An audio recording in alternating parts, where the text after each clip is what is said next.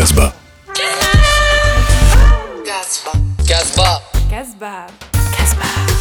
Casbah. Bienvenue sur Casbah, le média qui parle de vous, de nous, sans tabou. L'endométriose, une maladie que nous commençons à entendre de plus en plus, mais dont concrètement, nous ne savons pas grand-chose. Lou et Emma, qui sont elles-mêmes atteintes de cette maladie gynécologique, viennent nous en parler chez Casbah. Salut les filles, Salut. Salut. comment allez-vous? Très bien et toi? Ça va. Ça va bien, merci. Eh ben, écoutez, merci beaucoup d'être chez, chez Casbah aujourd'hui pour, euh, pour nous parler de, de votre maladie, qui est franchement pas très, pas très facile à vivre au quotidien. On va en parler. Euh, bah, je vous laisse vous présenter déjà, en premier lieu. Très bien. Alors moi, je m'appelle Lou Labussière. Euh, je fais des études pour devenir comédienne et euh, à côté de ça, je travaille un petit peu dans la restauration. Euh, voilà, par rapport à l'endométriose, euh, j'ai commencé à ressentir des, des douleurs pendant mes règles et également pendant les rapports euh, au cours de mes 14 ans. Et c'est que à mes 18 ans que j'ai euh, compris que j'étais atteinte de cette maladie. Voilà, justement grâce à Emma, avec qui j'étais à la fac et qui a pu m'expliquer et euh, m'aider et me conseiller. euh, voilà. Alors, c'est toi la fameuse Emma?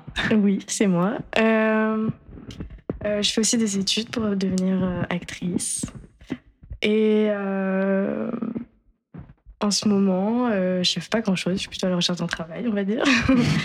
et en gros, pour l'endométriose, j'ai appris que j'avais l'endométriose quand j'avais 16 ans. Et je l'ai su parce que ma mère est elle aussi atteinte d'endométriose. Et j'ai une sœur jumelle. Et elle nous a demandé d'aller faire des tests pour ça. Elle a beaucoup forcé aussi auprès des médecins, quand même, parce qu'au début, ils n'étaient pas d'accord. Et ils ont découvert que ma sœur avait l'endométriose. Et moi, paradoxalement, alors qu'on a le même âge, ils m'ont dit qu'il fallait que j'attende un an de plus pour savoir si j'en avais ou pas, parce que apparemment j'étais trop jeune. Donc le truc un peu euh, bizarre, mais il s'avérait que j'en avais aussi. Et euh, c'est vrai que c'est au fur et à mesure en fait que je me suis rendu compte que les douleurs se sont euh, aggravées. C'est des règles qui sont aussi hémorragiques, donc on perd beaucoup de sang. Et euh, c'est là que ma mère s'est dit ouais, il y a un problème, il faut qu'elle aille se faire tester. Bon, de toute façon, on va, on va revenir à- sur ça après, euh, bien évidemment, de- du comment, pourquoi, euh, d'où ça sort, euh, quelles sont les, les, les conséquences de l'endométriose. Moi, je vais, question, je vais commencer par une question très simple, un peu, euh, un peu niaise, mais qu'est-ce que c'est l'endométriose? Euh, alors, euh, je, vais prendre la parole en première, je vais répondre. Et je pense qu'Emma aura aussi beaucoup de choses à, compléter. L'endométriose, donc c'est une maladie, euh, comme tu as dit, gynécologique qui, qui atteint à peu près toute la partie dans le corps, que ce soit les ovaires, les trompes, ça peut même être dans le ventre. Et c'est en fait le sang des règles qui s'évacue, enfin, qui justement ne s'évacue pas et se stocke à l'intérieur, ce qui crée des petits andromètres. Voilà, donc ça, c'est ce qu'on m'a expliqué. Lorsque j'ai fait un IRM, on a vu que j'avais des petites boules sur les ovaires, sur les trompes, dans le vagin, euh, voilà, tout à l'intérieur euh, de mon... mon- Est-ce que c'est, on- ça peut se voir à l'œil nu? Non, justement non. Quand j'ai fait plusieurs consultations gynécologiques, on a fait les... Comment on dit les... L'échographie, pardon. Donc, quand j'ai fait plusieurs consultations gynécologiques et que j'ai fait plusieurs échographies, on n'a jamais vu que j'avais des andromètres. C'est lors de l'IRM que vraiment j'ai pu euh, vraiment savoir que j'étais atteinte de- d'endométriose et que j'avais justement des andromètres, euh, d'où les douleurs pendant les rapports, d'où les douleurs pendant les règles. Euh, voilà, mais comme je dis, les andromètres peuvent être stockés aussi dans le dos, ça, ça peut remonter. Il y en a qui en ont même dans les poumons, j'ai appris ça. Mais voilà, donc euh, il y a des stades, il y a des différentes échelles. Ça peut faire moins mal, plus mal. Il y a également différents euh, signes, c'est-à-dire qu'il peut y avoir des femmes qui ont l'endométriose mais qui n'ont pas mal pendant leurs règles, mais qui ont des douleurs pendant les rapports. Euh, ça peut être aussi que des douleurs de rapport, mais pas du tout mal pendant, pendant les règles. Donc c'est vraiment Ça varie en fonction des femmes. en fonction des femmes. Et c'est pour ça que c'est une maladie très compliquée et qui, qui, a, qui a pris beaucoup de temps à, à se. Voilà, qu'on étudie dessus, à comprendre. euh, Et euh, pour compléter ce que vient de dire Lou, euh, en gros, la première théorie, c'est celle-là, justement, que quand on a nos règles, les règles ne vont pas entièrement euh, se sortir de notre corps et euh, justement, on va se retrouver avec des règles qui vont remonter par les trompes. Et qui vont faire ces petits kystes, ces petites boules. C'est une théorie qui est un peu bancale, honnêtement, parce qu'on s'est rendu compte que en analysant ça sur des fœtus, on va retrouver des liaisons d'endométriose. Donc ça veut dire qu'on est avec ça. Euh, c'est une étude euh, italienne, si je me trompe pas. Et euh, ils se sont rendus compte que du coup, c'était pas possible que ce soit lié aux règles. Mais par contre, le fait d'avoir ces règles, ça va empirer la maladie. Pour je ne sais quelle raison, c'est comme si l'endométriose se nourrissait des règles. Et il y a une autre théorie qui est sortie début septembre 2021 d'ailleurs. Ouais. Le 3 septembre, c'est une étude euh, d'université Oxford. Je sais plus trop laquelle, honnêtement. Il y en a tellement. Et euh, en gros, ils se sont rendus compte sur. Euh, ils ont fait un test sur 11 000 femmes, si je ne me trompe pas. Et ils se sont rendus compte qu'elles avaient toutes un gène en commun. Ça s'appelle le gène NPSR1. et c'est ce gène-là qui est une des causes, en tout cas, connues de l'endométriose. Ah, donc, si je comprends bien, ce gène, en fait, il va euh, provoquer ou pas l'endométriose? Ou il le provoque dans tous les cas? Bah, Pour le moment, c'est un, peu, euh, c'est un peu à l'état de théorie, parce que c'est une étude qui est assez récente. Mais euh, c'est vrai qu'ils se sont rendus compte que c'était un point en commun que toutes les femmes qui avaient de l'endométriose avaient. Et du coup, c'est pour ça qu'ils sont en train d'essayer de savoir si ça serait pas possible de trouver un traitement euh, qui ciblerait justement ce gène-là. Oui, parce que là, euh, comme, euh, comme vous le voyez, même moi, Lou, je ne suis pas au courant de, de, ça. J'étais pas au courant. C'est vraiment une maladie qui est qui encore inconnue au un petit peu. On, en apprend un petit peu tous les jours. Toujours des expérimentations. On a toujours des nouvelles théories. Et, et justement, le traitement là qu'on a en ce moment, le seul traitement. Alors, il y a des opérations, mais ça, moi, elles m'ont pas été conseillées. Je ne sais pas, toi, Emma, tu, me diras après. Le seul traitement, moi, c'est que je prends la pilule en continu, du coup, depuis euh, plus de six ans, pour ne plus avoir de règles et pour justement que ça, euh, ça stoppe ces petits euh, caillots, ces petits andromètres qui se créent. Voilà. Mais ça, on verra ça après, justement, parce que je trouve ça hyper important. J'imagine qu'il y aura des, jeunes femmes et des jeunes filles qui vont nous écouter pour savoir comment découvrir qu'on a l'endométriose, vu que c'est une maladie récente, oui et non, du moins. Euh, récente parce qu'on en parle de plus en plus. Après, ça fait pas depuis hier qu'elle existe. Euh, donc, les premiers symptômes qui sont apparus chez vous, c'est donc des règles abondantes, très douloureuses, des, des, rapports euh, sexuels douloureux du même. Est-ce qu'il y a d'autres choses? Alors, moi, je dis totalement, j'y connais rien du tout à l'endométriose. Je suis là pour apprendre ce que c'est, grâce à vous. Est-ce que, par exemple, on peut avoir, je sais pas, mal à la tête, mal à la gorge ou autre? Euh, Pas est-ce que je sache. Non, en gros, ça va se, ça va se distinguer par justement voilà, ces règles abondantes, euh, ces, ces, douleurs euh, quand on fait l'amour qui sont inexplicables.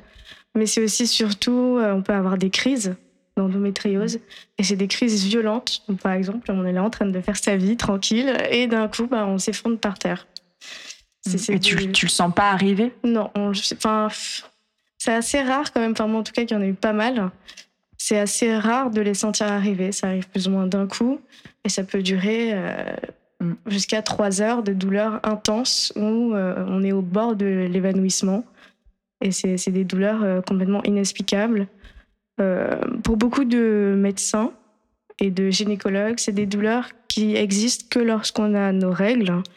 Mais je me rends compte à travers beaucoup de témoignages que j'ai lus qu'en fait, c'est des douleurs qui existent aussi en dehors des règles. Donc, c'est-à-dire que pas toujours lié aux règles. Et il y a beaucoup de témoignages euh, là de femmes moi que j'ai vu passer qui sont hospitalisées, donc euh, qui sont à l'hôpital parce qu'elles ne peuvent plus marcher. On a lu ça la dernière fois. Je sais pas, tu te rappelles, je t'avais envoyé euh, une femme bah, qui ne pouvait plus marcher à cause de la douleur. C'était répandu dans les jambes. Donc en fait, on se rend compte qu'il y a, on, on peut dire plusieurs stades plusieurs échelles. Tu peux être euh, atteint, euh, euh, voilà, tu peux être atteint d'endométriose et en souffrir énormément dans la vie de tous les jours. Tu peux être atteinte d'endométriose et en souffrir que à certains moments. Mais, mais dans tous les cas, c'est un vrai handicap dans la vie de tous les jours, que ce soit à n'importe quel stade. Et quand vous avez commencé à avoir, euh, vous avez été euh, extrêmement jeune quand vous avez quand même su que vous avez l'endométriose, 14 et 16 si je me trompe pas, c'est quand même des jeunes, âges, l'adolescence du moins. Est-ce que quand vous avez, avant de, le savoir, est-ce que vous aviez imaginé peut-être avoir ça, avoir l'endométriose? Non. Moi, j'avais jamais entendu parler de cette maladie. Vraiment, euh, ce qui s'est passé, c'est que j'ai eu beaucoup de douleurs pendant mes rapports. J'ai eu un premier copain, on est resté quatre ans ensemble. Et euh, bah voilà, ma première fois, je pensais que c'était juste la première fois qui faisait mal, puisque voilà, on nous dit que quand on fait notre première fois, ça fait, ça fait mal, mais quand ça perpétue à chaque fois qu'on le refait après, euh, moi, je me, peut-être que j'avais un problème, donc j'ai vu énormément de gynécos. Franchement, j'ai dû voir euh, plus de 15-20 gynécos dans Paris.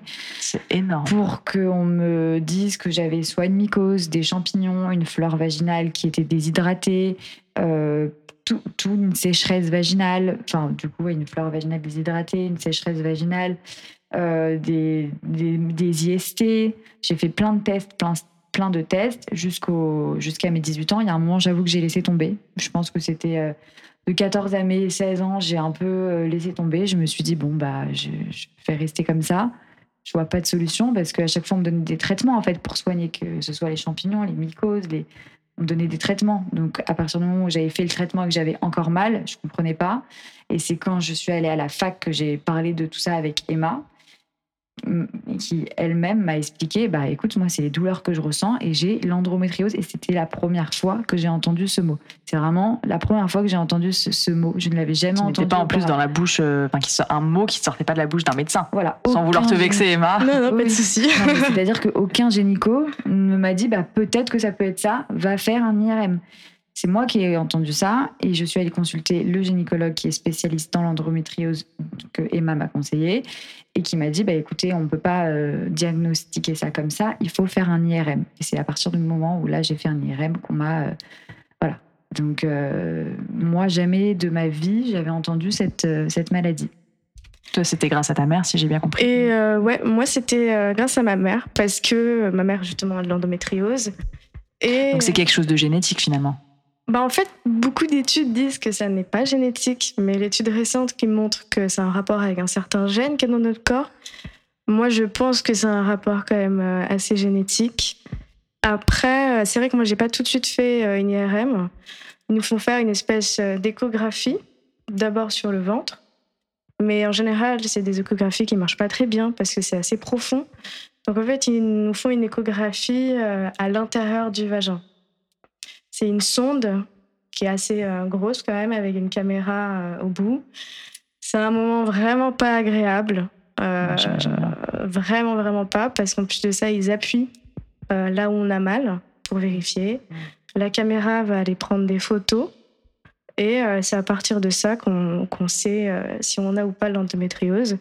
Et je pense que Lou a dû faire une IRM parce que peut-être qu'ils ont préféré passer par l'IRM d'abord oui. oui. Je pense que moi, cette sonde-là, je ne l'ai jamais faite parce que, euh, enfin, pour aucun des gynécos que j'ai vus pensait que j'avais ça. Donc, je pense qu'ils ne me l'ont pas fait faire. Ils m'ont directement fait. Bon, euh, c'était global. Hein. J'ai fait une IRM de tout le ventre, même du dos, des reins, de partout. Donc, euh, voilà, c'est que même les gynécologues n'étaient pas forcément au courant de. Il n'y a peut-être pas un protocole prédéfini pour. Euh, bah, en fait, l'IRM, c'est le meilleur moyen mm. pour savoir si on en a. en général, ils préfèrent passer par euh, la sonde parce que euh, ça va coûter. c'est au niveau des prix, ça va coûter un peu moins cher qu'une IRM. Mais c'est vrai que pour être sûr et certain, s'ils ne voient pas à l'échographie interne, et ils nous font faire une IRM. Est-ce que l'endométriose, c'est une maladie du quotidien? Pour vous Oui, ben, pour moi, oui, déjà d'avoir des, énormes douleurs pendant les rapports, c'est vraiment pas facile. Euh, de se dire qu'un rapport est lié à la douleur, en fait, euh, c'est. Voilà, un rapport sexuel est censé être du plaisir, du bonheur, euh, c'est censé être un échange. Et au final, jusqu'à là, jusqu'à mes 20 ans, je savais pas ce que c'était que le prendre plaisir pendant un rapport sexuel à cause de cette maladie. Euh, alors que moi, toutes mes amies, tout mes, mon entourage, euh, voilà, on, se raconte, on se raconte comment ça se passe, c'est incroyable, c'est génial. Et ben moi, c'était pas Ouais. le cas Tu du tout. comprenais pas, tu te sentais peut-être un peu frustrée dans, dans Ouais. l'incompréhension. Mm. Exactement. Et euh, bah, c'est pour ça que j'appelle ça quotidien, puisque les rapports sexuels, c'est quelque chose de quotidien. Et euh, également aussi les, les règles euh, qui font. Après, beaucoup de femmes, je sais que beaucoup de femmes ont des règles douloureuses. Et là, c'est vraiment une douleur. Euh, voilà. moi, personnellement, je ne pouvais pas aller en cours tellement ça me faisait mal. Donc, c'est vraiment handicapant de louper une semaine de cours euh, parce qu'on a ces règles. Et aussi le fait de devoir prendre sa pilule en continu. On en parlera peut-être après.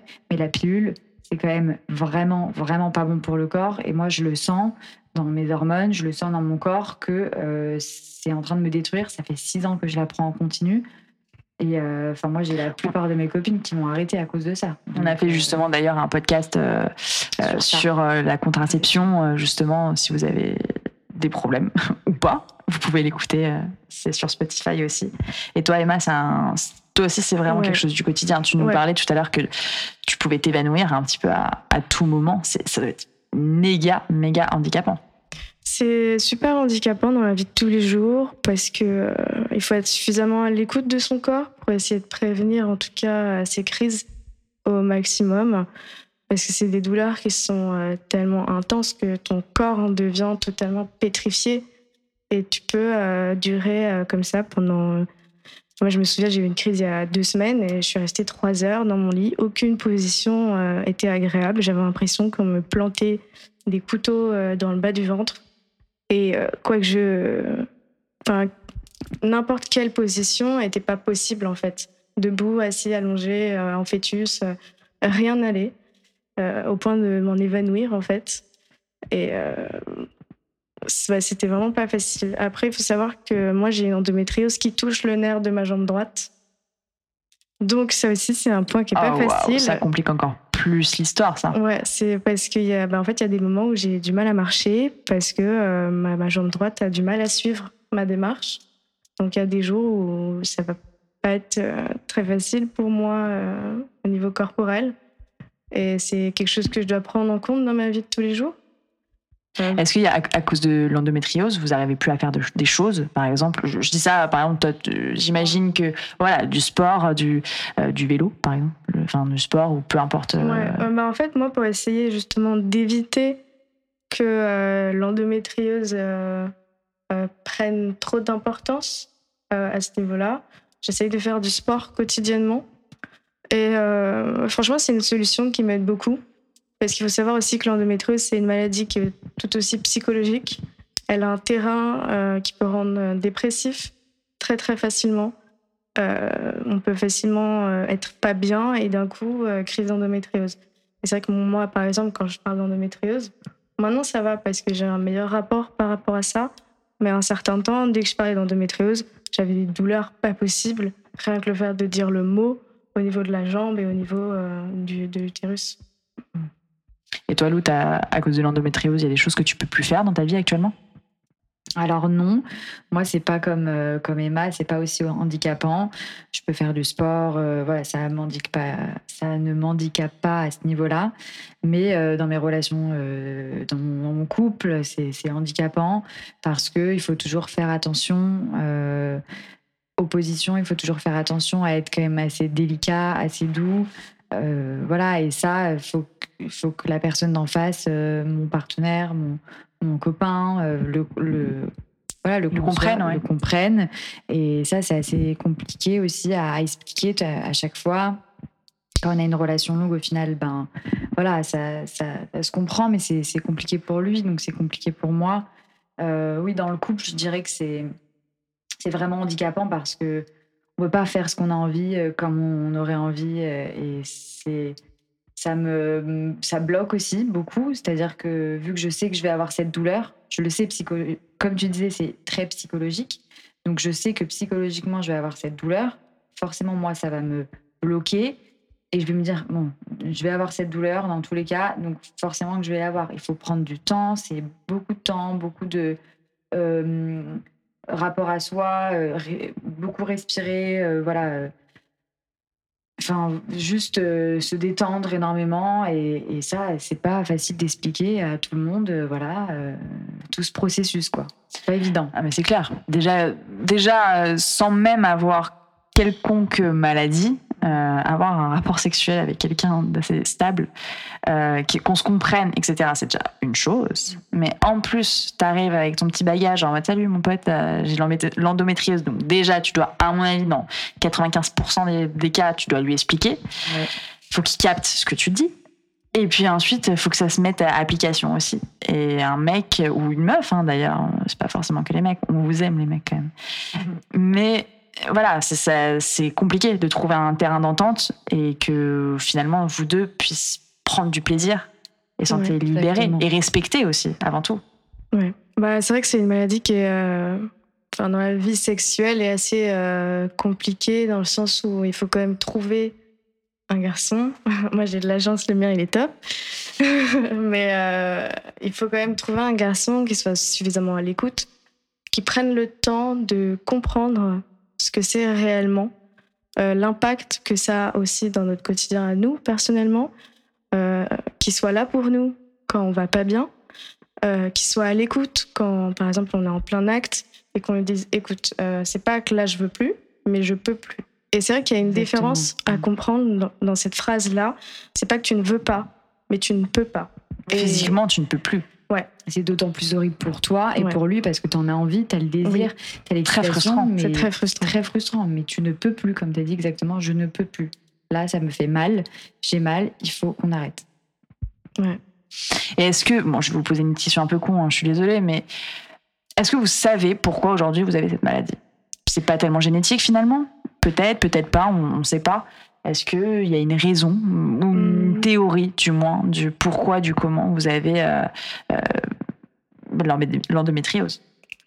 Alors, il y, a une, il y a une théorie qui n'est pas du tout euh, au niveau des médecins. Donc, j'en vois déjà arriver en criant à la sorcière ou au loup. Mais il y a une théorie des constellations familiales. En gros, ils ont fait beaucoup de recherches par rapport au arbre généalogique de familles qui ont de l'endométriose.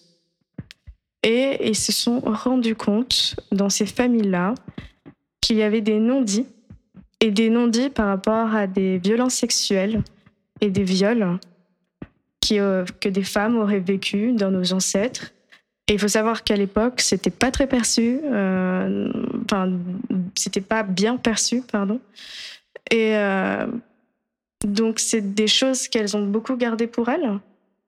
Et c'est ces non-dits, c'est le fait de ne pas avoir exprimé cette violence qu'un corps a vécue, qui se transmettrait de génération en génération et qui se euh, montrerait par cette maladie. Et dans un sens, euh, c'est une théorie qui m'intéresse, parce qu'étant donné que ça touche euh, l'utérus, le vagin, je trouve ça intéressant de, de, de, montrer que ça peut avoir un lien en fait à une violence gynécologique, enfin une violence pardon sexuelle qui aurait lieu à un moment donné et qui se transmettrait justement voilà de génération en génération. Moi cette théorie m'étonne pas tellement finalement parce que on dit très souvent le corps parle énormément. Donc le mental fait une chose, c'est très psychologique aussi. Alors je dis pas qu'il n'y a pas du tout de physique, hein, bien sûr, mais comme beaucoup de maladies, euh, et eh ben il y a le côté très psychologique. et il y a donc, le côté émotionnel qui est connecté au corps. Exactement. Et c'est par exemple, je compare ça à un cancer. Euh, un cancer, parfois, quand on apprend qu'on a le cancer, bah il y en a certains qui vont, euh, dès qu'ils vont apprendre qu'ils ont un cancer, ils vont décéder euh, directement. Et il y en a d'autres, ils vont au-delà de la chimio, etc., etc., ils vont vraiment puiser toutes leurs énergies, toutes leurs forces mentales et ils vont tenir. Alors parfois ils tiennent jusqu'à un certain laps de temps malheureusement et après décèdent, ou parfois bah justement le cancer part. Alors il y a parce qu'il y a toute cette phase de chimio, j'imagine aussi, mais il y a le côté vachement mental. Moi cette théorie m'étonne pas du tout finalement. Bah, c'est assez intéressant parce que euh, ce côté où l'émotionnel est relié au corps, on se rend compte à travers de beaucoup d'études qui sont un peu reniées malheureusement aujourd'hui, mais qui s'avèrent être vraies. Euh, ce sont des études qui montrent que chacune des parties de notre cerveau est reliée à, euh, à certains de nos organes. Donc quand on est touché émotionnellement, et souvent ce sont des émotions très négatives, comme la peur, l'angoisse, la culpabilité. On a mal quelque part. Ouais, ça va créer, notre corps va parler à notre place et va essayer d'exprimer cette souffrance comme il peut. Et malheureusement, parfois, ça peut justement créer euh, jusqu'à des maladies très graves, comme le cancer. Est-ce que une fois que vous avez, quand vous avez su que vous avez l'endométriose, une fois qu'un médecin a du moins posé un diagnostic, est-ce qu'ils vous l'ont bien expliqué? Qu'est-ce que c'est foncièrement? Est-ce qu'ils vous ont rassuré aussi? Alors pour ma part, pas du tout. C'est-à-dire qu'on ne m'a pas du tout bien expliqué, à part le fait que ce soit des petits cailloux stockés dans mon corps. J'ai fait énormément de recherches, j'ai essayé de comprendre, de trouver des témoignages, j'ai fait mes propres recherches en fait pour comprendre. Et voilà, il y a effectivement beaucoup de théories, beaucoup de choses, beaucoup de, sortes d'endométriose différentes. Et après, il s'est fait que euh, beaucoup d'amis à moi euh, ont été diagnostiqués également. Donc j'ai pu en parler. Euh, la parole s'est un peu libérée à ce sujet là depuis un an à peu près. on en parle beaucoup plus. après, on en reviendra justement à ce, ce, côté plus médiatique de cette maladie qui est, je pense, très important d'en parler. Mm. Ben, c'est vrai que moi, quand j'ai su, il y a, il y a 5 ans, 6 ans, 6 ans, euh, quand j'ai su il y a 6 ans que j'avais ça, euh, franchement, c'était euh. Il y avait presque rien d'expliqué, quoi. C'était des... Voilà, moi, j'ai pas... même là, aujourd'hui, je suis même pas certaine de, de savoir ce que c'est vraiment, de savoir... Voilà, Quelles sont les limites de la maladie Où est-ce qu'elle va Est-ce que à quel moment elle peut s'arrêter ou des choses comme Exactement. Et, je, et pour moi, c'est pas possible qu'il y ait qu'un seul traitement avec une pilule. Euh, les hormones, enfin, moi j'ai envie de l'arrêter ce traitement, mais je me dis si je l'arrête, ça veut dire que je recommence à avoir mes règles. Donc il y a d'autres caillots qui se forment, et ça se trouve là, c'est en train d'aller mieux. Euh, il y a aussi, il faut aller voir son gynéco vraiment trois, trois fois par an, même plus, quand on a l'endométriose pour contrôler, pour voir. Et euh, ça aussi, c'est assez handicapant dans la vie de tous les jours de, devoir prendre des rendez-vous parce que c'est assez compliqué d'avoir un rendez-vous chez un gynéco et c'est assez cher aussi. Il y a ça aussi, moi, qui m'a beaucoup, beaucoup emmerdé. Euh, le prix, en fait, de faire toutes les IRM, les, les, euh, les échographies. Euh, tout ça, même les tests, faut toujours euh, les frottis, tout ça, c'est du temps, ça prend du temps, c'est beaucoup d'argent, c'est cher. Donc, euh... Surtout, il y a côté aussi tout ça psychologique aussi, c'est pas très agréable de se prendre tout le temps des frottis, de toujours euh, avoir une batterie de tests constamment, c'est franchement pas, pas ouf quoi. Et donc non, même aujourd'hui, j'arrive pas vraiment à, à, comprendre ce que c'est. J'arrive juste à le comprendre de par les expériences que mes amis vivent. Enfin, J'arrive juste à le comprendre de par euh, les, ce que ressentent mes amis quand elles l'ont. Donc on se partage euh, ce qu'on ressent chacune. Et là, je, commence un peu à voir, euh, à y voir un peu plus clair, mais je pourrais. Enfin, là, on l'a expliqué. Mais comme Emma a dit, il y a d'autres choses, d'autres théories qui sont sorties, d'autres explications. Donc c'est encore un peu fou pour moi, vraiment. Moi, j'ai une question assez basique. comment on gère une maladie comme celle-là, qui n'est pas une maladie à apprendre euh, à la rigolade, aussi jeune euh, bah, C'est assez compliqué parce que c'est surtout le fait que ce soit une maladie totalement invisible euh, d'un point de vue extérieur. Ce côté où il faut expliquer que non, c'est pas que dans notre tête, que oui, on a vraiment des douleurs. prendre le temps d'expliquer surtout à des personnes qui écoutent à moitié ce qu'on dit. Excuse-moi, je te coupe, mais je pense à nos professeurs de fac quand Emma pouvait pas venir faire un exposé à cause des douleurs qu'elle ressentait, c'était vraiment pris à la légère et ah bon, t'as tes règles, t'as mal, t'as quoi, l'endométriose Oui, bon, enfin, tu vois, t'es absente, t'es absente. Moi, je me rappelle de beaucoup de moments comme ça où c'était très compliqué pour, et pour moi et Emma d'expliquer que non, c'est une vraie maladie, c'est vraiment, on peut pas en fait. Et euh, surtout que euh, moi, j'ai malheureusement pas de chance. Mais après, j'ai, euh, j'ai pareil, une pilule en continu. Je l'avais arrêtée pendant un an parce que je me suis retrouvée euh, artificiellement euh, ménopausée. Mais euh, j'avais tous les symptômes d'une femme ménopausée, physiquement parlant. j'avais une espèce de bouffée de chaleur, des sueurs nocturnes. Je me réveillais la nuit, j'étais trempée dans mon lit, comme si je venais de prendre la douche dans mon lit, quoi, très clairement. On se réveille, on a froid, on a chaud, on a des frissons. J'en perdais mes cheveux. Il y avait des moments où je devenais pâle à n'en plus comprendre. Et j'ai cherché euh, mes symptômes sur Internet parce qu'aucun des médecins ne savait euh, me répondre. C'est fou ça quand même. Et je me suis rendu compte, je me suis dit, mais c'est pas possible, ça se trouve, je suis ménopausée.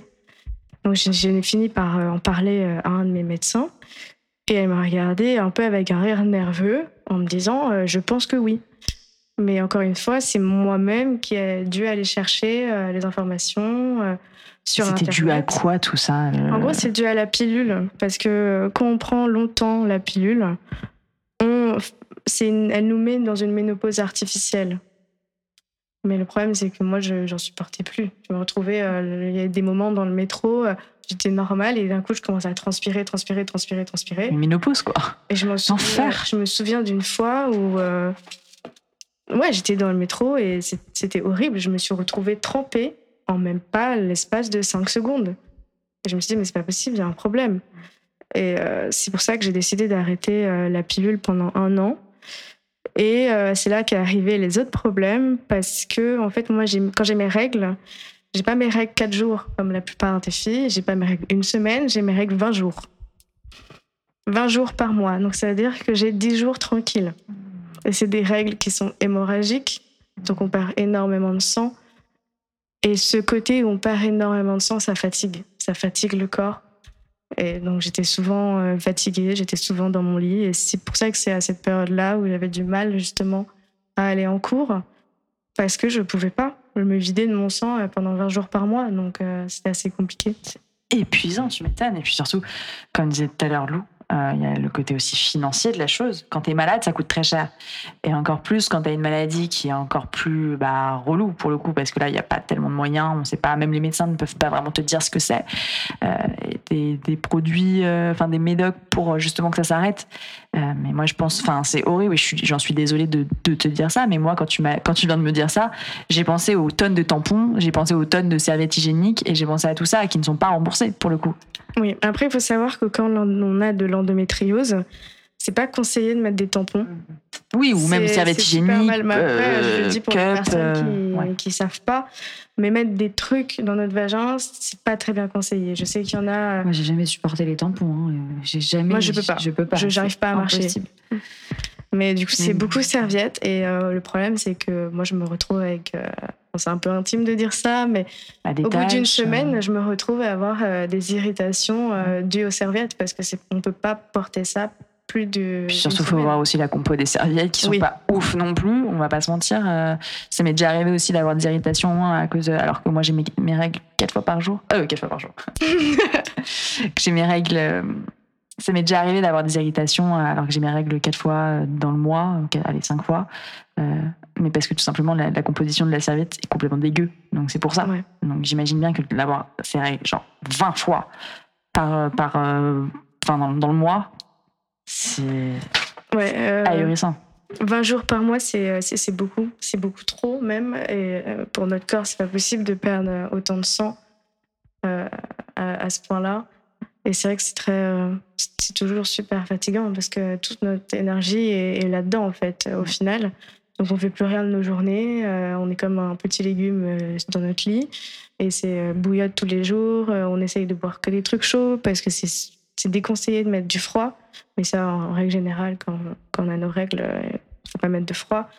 Mais euh, c'est pas une vie en fait. Euh, C'est pour ça que j'ai décidé de recommencer euh, à prendre la pilule. Mais euh, je suis repassée par euh, Plein d'étapes. plein d'étapes. J'ai dû changer trois fois de pilule parce que ça me, ça me convenait pas. C'est assez compliqué d'en trouver une qui corresponde déjà à nous et euh, qui nous fasse pas trop euh, de transformation euh, parce que je sais qu'il y en a qui, font grossir, il y en a qui donnent de l'acné, euh, il y en a qui font perdre les cheveux. euh. Donc c'est vrai que c'est déjà un médicament qui est pas facile, qui est un peu donné trop facilement à mon goût. Et je trouve que l'industrie pharmaceutique se fait un peu de thunes sur notre santé, là, très Juste clairement. un peu, juste un peu. C'est pas énorme finalement. Quand on regarde les chiffres, c'est pas énorme. Moi, j'ai une question qui est un peu moins, euh, un peu moins funky, un peu moins drôle. J'ai lu euh, avant de faire le podcast, bien évidemment, j'ai fait quelques recherches. La première chose quand on voit euh, les causes de l'endométriose, c'est le fait de peut-être ne jamais avoir d'enfant. C'est. Comment on, on gère euh, l'idée? Vous êtes très jeune, alors peut-être que c'est peut-être pas maintenant que vous voulez un enfant. Vous êtes quand même très jeune, vous avez 23 ans, si je me trompe pas, 23, 24. Comment on gère l'idée à 23 ans ou 24 ans de peut-être jamais avoir d'enfant ou même pas c'est parce que là encore une fois c'est pas une question d'envie c'est pas une question de genre je ne veux pas d'enfant pour telle et telle raison c'est que là ne- mon corps me le refuse ou mes médecins du moins Alors moi, ça a été euh, vraiment la partie la plus difficile, et c'est pour ça que je voulais en parler euh, dans, la, dans la vie de tous les jours. Quand tu nous as posé la question, euh, aussi jeune, à 14 ans, c'est qu'on plusieurs médecins, plusieurs gynécos, et c'est pas qu'un, c'est plusieurs, m'ont dit que au stade où j'étais de l'endométriose, je serais stérile. Voilà, on me l'a affirmé, on me l'a dit droit dans les yeux quand j'avais 14, 16, 17, 18. On me l'a dit. Donc moi, ça a été un truc que au début, je prenais pas trop au sérieux. Et après, je me suis rendu compte petit à petit en grandissant que, bah, en fait, euh, ça se trouve, j'allais jamais pouvoir avoir d'enfant. Et ça a été super difficile d'accepter, de, me l'avouer. Et après, là, depuis quelques temps, je parle avec beaucoup de, de femmes qui ont eu l'endométriose. On leur a dit ça, vous serez stérile. Et aujourd'hui, elles ont deux enfants. Et aujourd'hui, elles ont pu en avoir. Donc, je suis un petit peu, je suis soulagée. Mais ça a été juste super difficile, franchement, pour moi de me dire ça. Pour moi, dans ma tête, j'étais stérile à un moment. Je me suis dit, bon, bah, j'aurai jamais d'enfant, je connaîtrai jamais ça, il faudra que j'adopte. Ça, ça a été vraiment super difficile, vraiment, hein, je, je le dis. Et, euh, et là aussi, je vois que je suis jamais tombée enceinte. Donc, heureusement, j'ai jamais dû avorter, heureusement, parce que c'est vraiment pas facile. Mais j'oublie souvent ma pilule. C'est vrai que c'est compliqué aussi. Il y a aussi ça quotidiennement qui est très chiant de devoir prendre sa pilule tous les jours à la même Ouais. heure quand tu repasses pas chez toi. C'est une tu- pression. hein. C'est, tu dois l'avoir tout le temps avec toi, mais si tu changes de sac, tu changes de manteau. Bon, bref, c'est un peu, moi, pour moi, c'est un enfer, ce truc. Parce que je l'oublie, je l'oublie très souvent. Et en fait, je suis jamais tombée enceinte. Donc, je me dis, mais ça veut dire que en fait, je suis vraiment stérile, quoi. Parce que, après, non, mais il y a plein de fois où je l'ai oublié. Et, mais heureusement que je suis pas tombée enceinte, bien sûr. Mais voilà, il y a- il y, a tout ce truc, je suis tout le temps constamment en train de me dire, euh, C'est quelque chose qui te trotte euh, en tête parce que Mm. finalement, avoir un enfant dans une vie, même si on n'en veut pas, parce qu'encore une fois, si c'est une question de choix, c'est une question de choix. Mais quand on en veut, c'est quelque chose, c'est déjà, c'est marketing- marketingment parlant, c'est très vendeur d'avoir un enfant, t'as accès à beaucoup plus de choses, etc. Et puis on a tous envie d'avoir un mini soi. Alors après, encore une fois, comme tu l'as dit très bien, on peut adopter. Le, le fait de porter un enfant, c'est une chose. Le fait d'en avoir, euh, on peut adopter, on peut, on peut faire bien, on peut avoir une mère porteuse dans d'autres pays. Euh, on peut faire plein de choses justement pour avoir des enfants. oui, mais le fait de dire, euh, tu seras stérile, tu n'auras jamais d'enfant, c'est. Quelque chose de très dur à entendre, ça. Bah, pour compléter un peu, c'est vrai que psychologiquement euh, parlant, les médecins rentrent très vite dans notre tête sur ce sujet-là pour nous dire que voilà, euh, endométriose égale euh, pas d'enfant. Et euh, c'est vrai que moi, je me rends compte que, encore une fois, c'est une maladie qui est psychologique. Donc le fait de nous mettre ça dans la tête, c'est peut-être pas la meilleure des idées. Surtout Surtout à 14 ans ou à 16 voilà, ans. c'est surtout en plus, c'est pas dit d'un ton, euh, vous pourrez avoir des enfants, mais ça va être difficile. C'est tout de suite, vous êtes stérile. Alors que moi aussi, pareil, j'ai vu beaucoup de témoignages de femmes à qui on a dit qu'elles seraient stériles, euh, qui ont eu des enfants et qui en ont plein. Après, je dis pas que le cheminement pour avoir un enfant a été facile. Il y a beaucoup euh, de recours, euh, on fait une vitro, euh, il y, a- plein de moyens d'en faire. Le problème, c'est que ça coûte de l'argent, comme d'habitude. Donc il faut avoir cette ténacité, cette détermination et garder quand même l'espoir que c'est pas parce qu'on nous a dit qu'on ne pouvait pas qu'on ne peut pas. Et je pense que toutes les femmes qui ont l'endométriose doivent se faire confiance et faire confiance à leur corps et euh, il leur donnera euh, ce dont elles veulent et ce dont elles ont besoin. Oui. Et il faut surtout pas se, se mettre ça dans la tête euh, comme moi j'ai pu faire. Il faut se dire que c'est possible, bien sûr. Donc peut-être que- que les gynécologues, les médecins nous disent ça pour qu'on soit préparé. Peut-être que pour eux c'est bienveillant. Mais il faut aussi se dire que tout est possible et qu'aujourd'hui, plein, plein de femmes qui sont atteintes d'endométriose ont eu un, deux, trois enfants. Donc c'est possible et il faut euh, juste euh, se le dire, quoi. Et pas rester dans, dans cette idée-là, euh, tu seras stérile. Pas que ça joue psychologiquement. Une autre question un peu con. Désolée. Est-ce que l'endométriose aujourd'hui, ça se soigne? Alors euh, non, ça passe. Officiellement, j'imagine que non. Est-ce que officieusement, ça peut? Ben, à part le traitement de la pilule en continu et l'o- l'opération. C'est pas réellement. Oui, voilà, il y a l'opération, mais en fait, l'opération va permettre euh, L'opération de quoi? Euh, en gros, c'est euh, ils vont euh, aller, euh, ils font trois trous au niveau euh, du ventre, dont un euh, dans le nombril. je ne sais plus exactement comment ça s'appelle. Et ils vont aller chercher les lésions d'endométriose pour essayer de les détruire. Sauf que le problème, c'est que nos organes peuvent être endommagés. parce qu'il faut savoir que l'endométriose, moi, je mets ça un peu comme si c'était une araignée qui tissait sa toile sur nos organes. Et une fois qu'elle a un organe, elle va coller tous les organes ensemble. Donc on peut se retrouver avec les intestins collés avec euh, une trompe, euh, un ovaire, euh, avec l'utérus. C'est assez compliqué. Mais c'est vrai que c'est... Merde, je me suis perdue. c'est l'histoire, l'opération. Oui. Et il y a une opération qui est un peu mieux dans le sens où ils vont utiliser les lasers qu'ils utilisent pour opérer les cancers. Et c'est avec ça qu'ils vont détruire les cellules d'endométriose en endommageant le moins possible les organes. Sauf que le problème, c'est que ça ne se passe qu'à Lyon pour le moment. je crois que c'est à Lyon, oui. Et c'est assez cher et il y a une liste d'attente, mais pas possible. Et en général, ils prennent que les endométrioses super graves.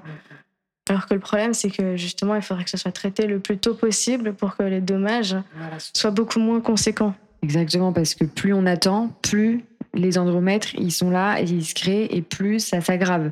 C'est pour ça que là, aujourd'hui, ce qui est super bien avec toute euh, tout, ce qu'on fait, quand on en parle, la libération de la parole sur cette maladie, c'est que là, les jeunes femmes d'aujourd'hui, à 14 ans, elles le savent. Elles savent, bon, bah, j'ai l'endométriose, je vais pouvoir le, le, traiter le plus rapidement. Euh, le cas de Emma et moi, on l'a su, euh, tu vois, six ans après, alors qu'on l'avait pendant six ans, et tu as des femmes qui ont aujourd'hui 45 euh, ans et qui ont découvert, quand on vient, parce qu'on venait d'en parler, qu'elles avaient l'endométriose, parce qu'on n'en parlait pas avant. Donc ces femmes-là, depuis depuis des années, elles, ont l'endométriose et à 45 ans aujourd'hui, c'est maintenant très compliqué de le soigner.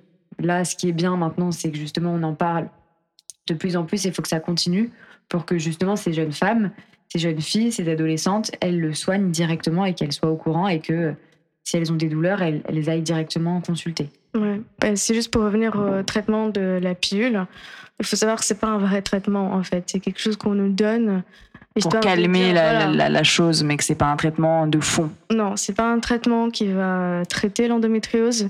Ça va juste plus ou moins calmer euh, le fait euh, de ne plus avoir ses règles. Ça va l'empêcher de se nourrir, mais l'endométriose grandit quand même. Elle n'est pas à l'arrêt, mais elle va pas grandir aussi vite que si on a nos règles. Et euh, il faut savoir aussi que l'endométriose aujourd'hui, on ne sait pas pourquoi elle existe. On ne sait pas pourquoi elle est là. On ne sait pas comment elle fonctionne. On ne sait pas pourquoi chez une certaine femme, elle va s'attaquer euh, à ces organes-là précisément. Et chez d'autres femmes, elle va s'attaquer à d'autres organes. On ne sait pas pourquoi il y en a qui vont se retrouver avec de l'endométriose euh, sur l'estomac, dans, dans, toute la trachée. Il y en a même qui se retrouvent avec dans le cerveau, alors qu'on nous dit que c'est pas possible. C'est des cas rares, mais ça veut dire mais que ça existe. des cas quand même. Ouais. Et c'est vrai que pour moi, je trouve ça difficile de soigner, euh, enfin de donner en tout cas un traitement euh, à l'endométriose en, ne sachant pas pourquoi elle est là et comment elle fonctionne.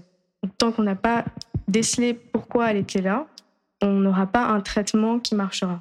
Et pourquoi, à votre avis, aujourd'hui, cette maladie-là, l'endométriose, c'est une maladie genre totalement incomprise par la société? Comme tu disais tout à l'heure, euh, même les professeurs d'école, alors eux, ils sont pas médecins certes, mais même ils devraient le savoir que c'est une maladie réelle et que ça fait mal et que l'histoire de ah là ces règles, même les règles, ça devrait être pris au sérieux.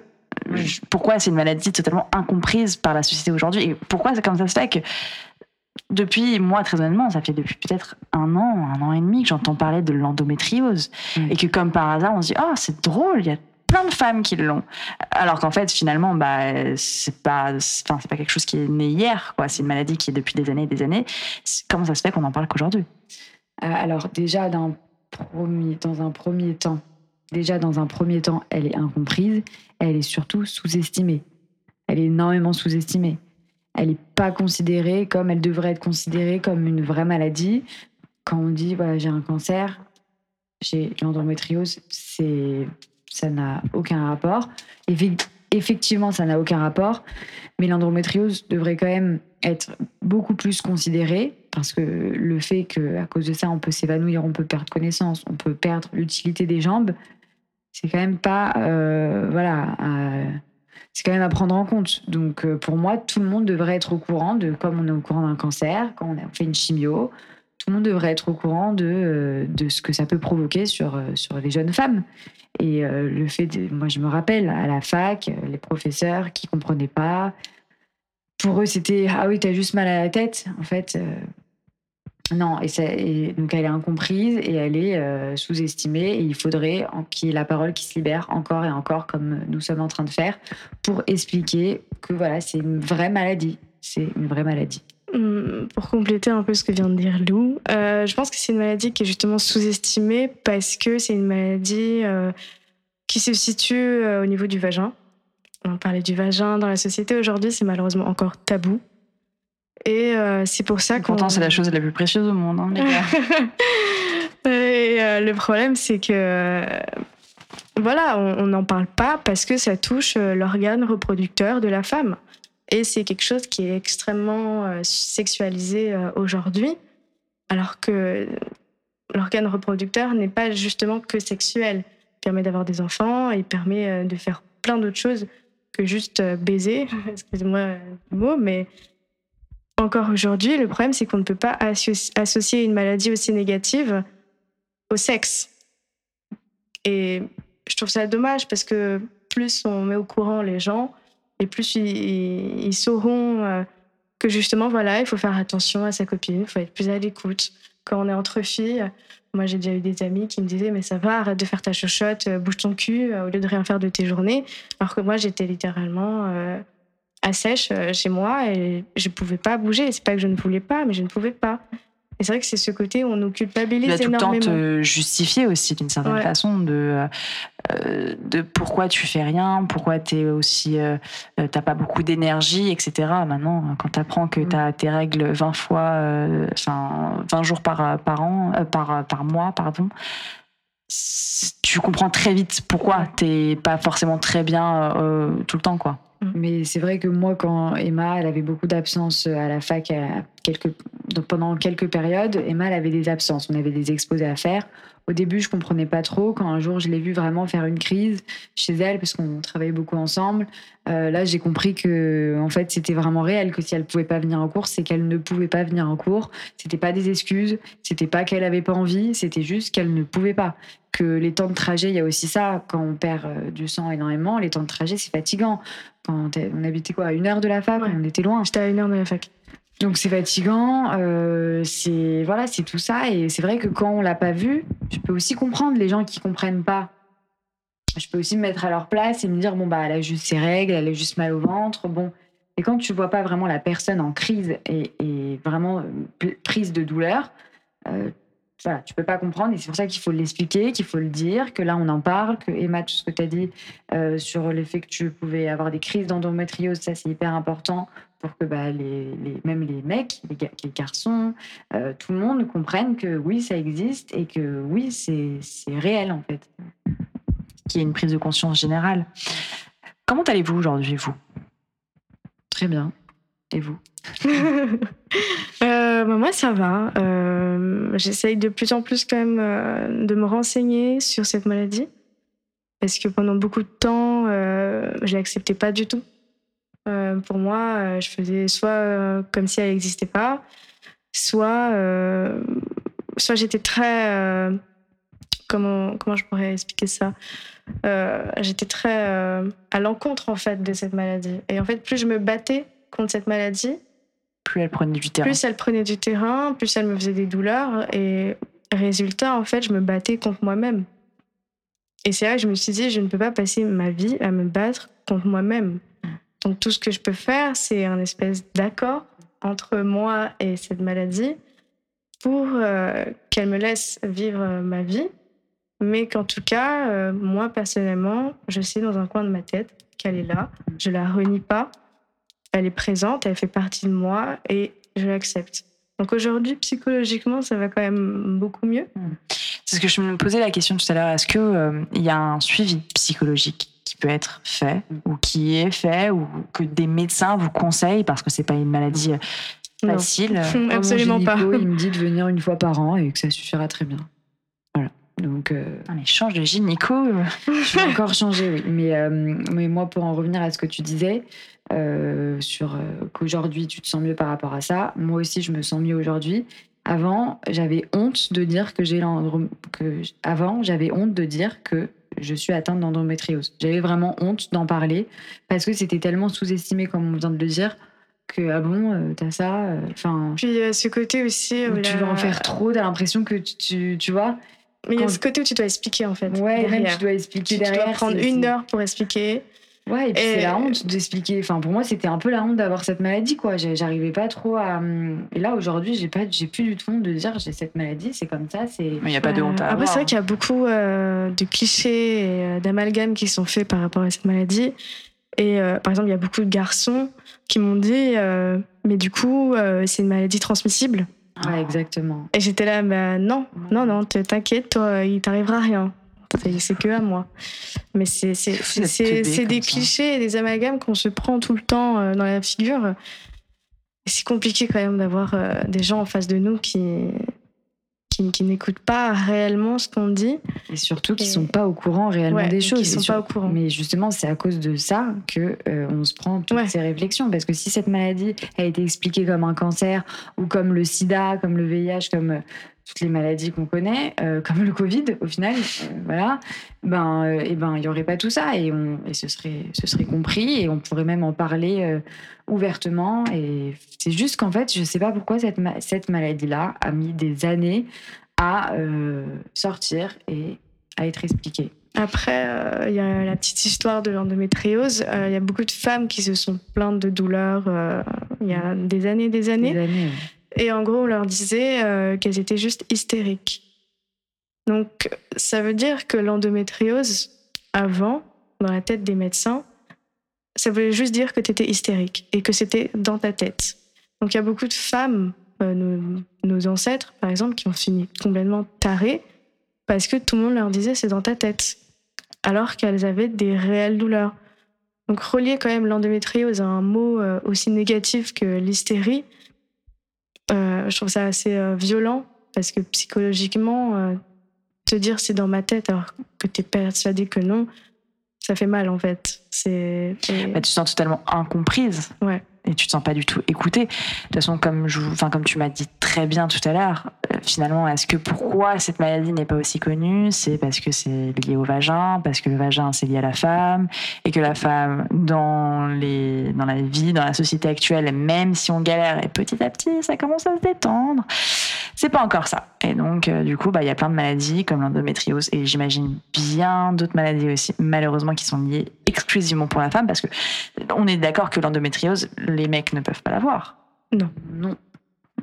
Voilà. non, non. En fait, On ils ont retrouvé euh, de l'endométriose euh, chez des hommes, D'accord. mais euh, c'était relié en fait aux hormones et aux traitements qu'ils leur ont donnés contre les cancers de la prostate.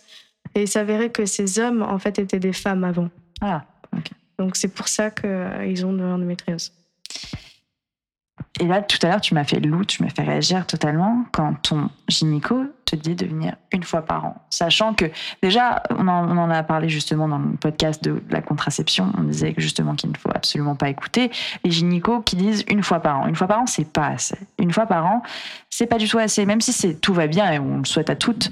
Euh, mais il faut aller voir minimum son gynéco, je pense, de mon point de vue, deux ou Ouais, deux fois par an, c'est pas mal. On est sur une bonne moyenne, deux ou trois fois par an. Juste pour checker si tout va bien, etc. C'est quand même l'endroit le plus intime et le plus important du monde. Sans nous, les gars, vous êtes dans la merde. Enfin, il n'y a pas de monde, en fait. Il n'y a pas d'enfants. Donc, finalement, c'est très important d'aller chez la. Et je ne comprends pas comment c'est possible d'avoir une maladie extrêmement grave comme l'endométriose et d'aller une fois par an chez le. Comment c'est possible? Bah, je sais pas. Quand j'ai fait un check avec lui, euh, il m'a dit que bah voilà, il fallait juste que je prenne ma pilule en continu et voir dans un an comment ça se passait, si euh, j'étais atteint, si j'avais atteint le stade euh, en dessous de la moyenne ou si ça s'était aggravé. Euh, après, moi, j'ai un peu cette peur du, du génico parce que il y a toujours voilà tout ce qu'il va faire, regarder. mettre la sonde ou mettre l'échographie, te, mettre le truc en fer, comment ça s'appelle? Pour écarter, là. Ouais. Ouais, on Ouais, le voit c'est tous celui-là. Ouais, ouais. Voilà. C'est bien celui-là. C'est pas très du tout agréable. Non. Ah non, ça Non. Donc euh, moi j'avoue qu'au final on me dit d'aller une fois par an, bah je me dis ok je vais aller une fois par Oui, an. non, mais c'est sûr qu'on y court toutes pas. Enfin, franchement, très honnêtement, Oui, je connais personne qui court chez gynéco. Genre, en mode, ouais, ouais, ça va être bien. Non mais t'as raison Non. dans le sens où il faudrait que ce soit plus, surtout avec cette maladie, et faire des checks euh, réguliers, euh, parce que par Ils exemple... n'ont pas besoin de checker justement la, la progression. Si euh, justement, bien sûr qu'ils ont besoin. Mm. Ce, serait, ce serait beaucoup mieux d'y aller plusieurs fois euh, par an. Mais euh, Bah, c'est parce que euh, y a beaucoup de gynécos qui nous mettent pas en confiance. On sait qu'on va avoir mal, on sait que les instruments qui vont rentrer dans le vagin pour vérifier si tout va bien, ils sont jamais très doux.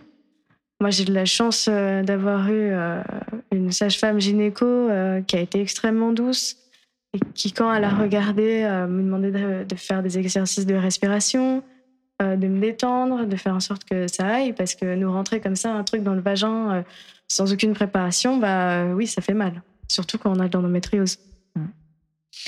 Question un peu de prévention.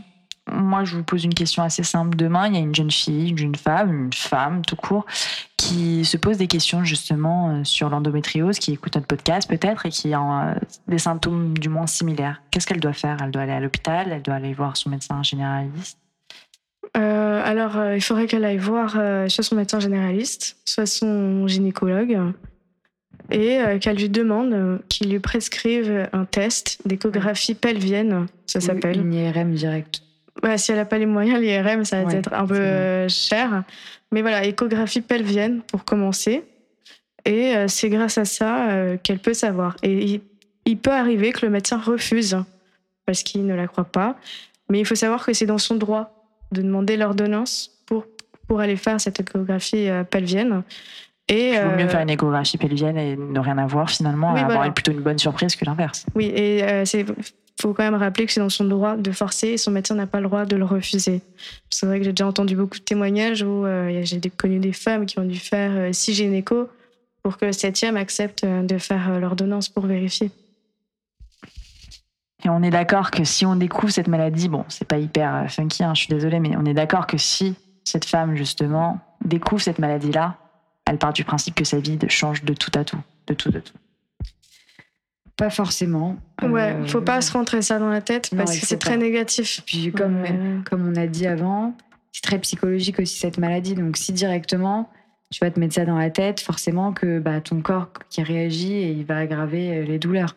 Mais euh, voilà, il faut qu'elle se dise que maintenant elle va vivre avec, qu'au moins elle sait d'où viennent les douleurs et qu'il y a possibilité d'un probable traitement pour atténuer et, et puis même juste de savoir pourquoi pendant les rapports tu as mal, c'est quand même euh, ouais. voilà. Ça donne des réponses donne quand des même à réponses. ce flou euh, À un moment, je me suis quand même demandé si j'étais lesbienne ou pas. Bon, tout le monde se le demande, mais je me dis c'est pas possible que moi je prenne aucun plaisir.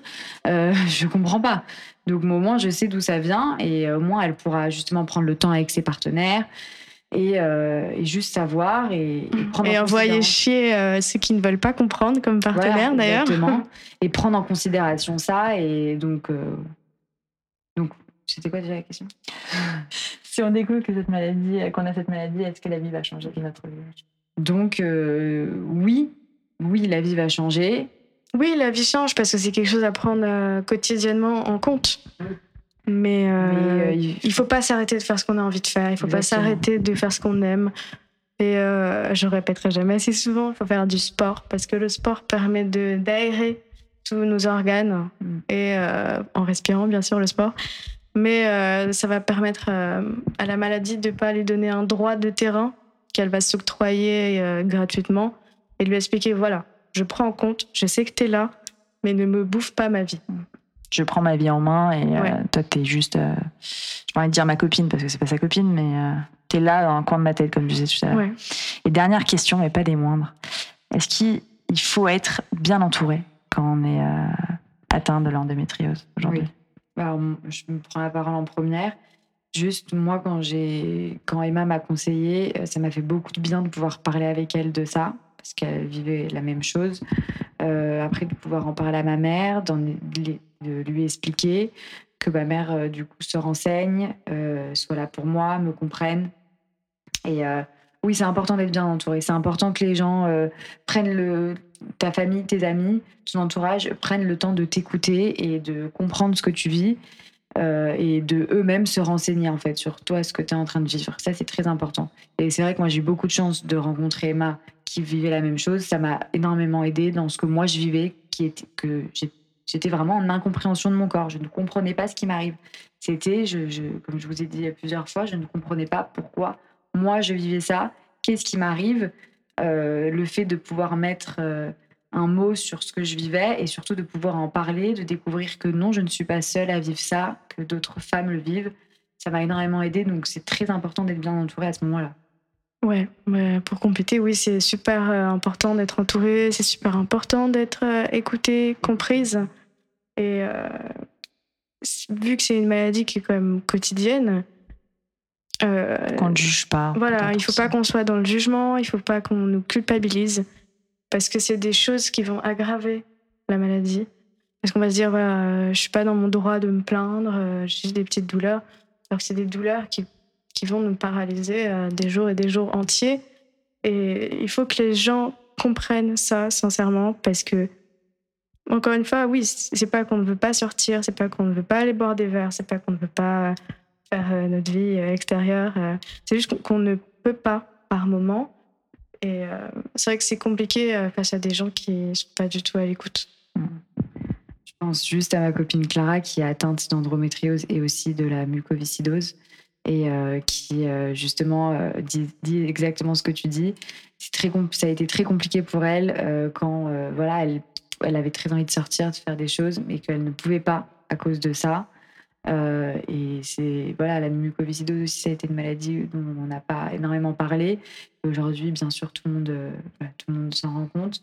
Et euh, voilà, le fait qu'elle soit comprise, qu'on la comprenne et pas qu'on l'accable. Tu veux jamais sortir, tu veux jamais faire ci.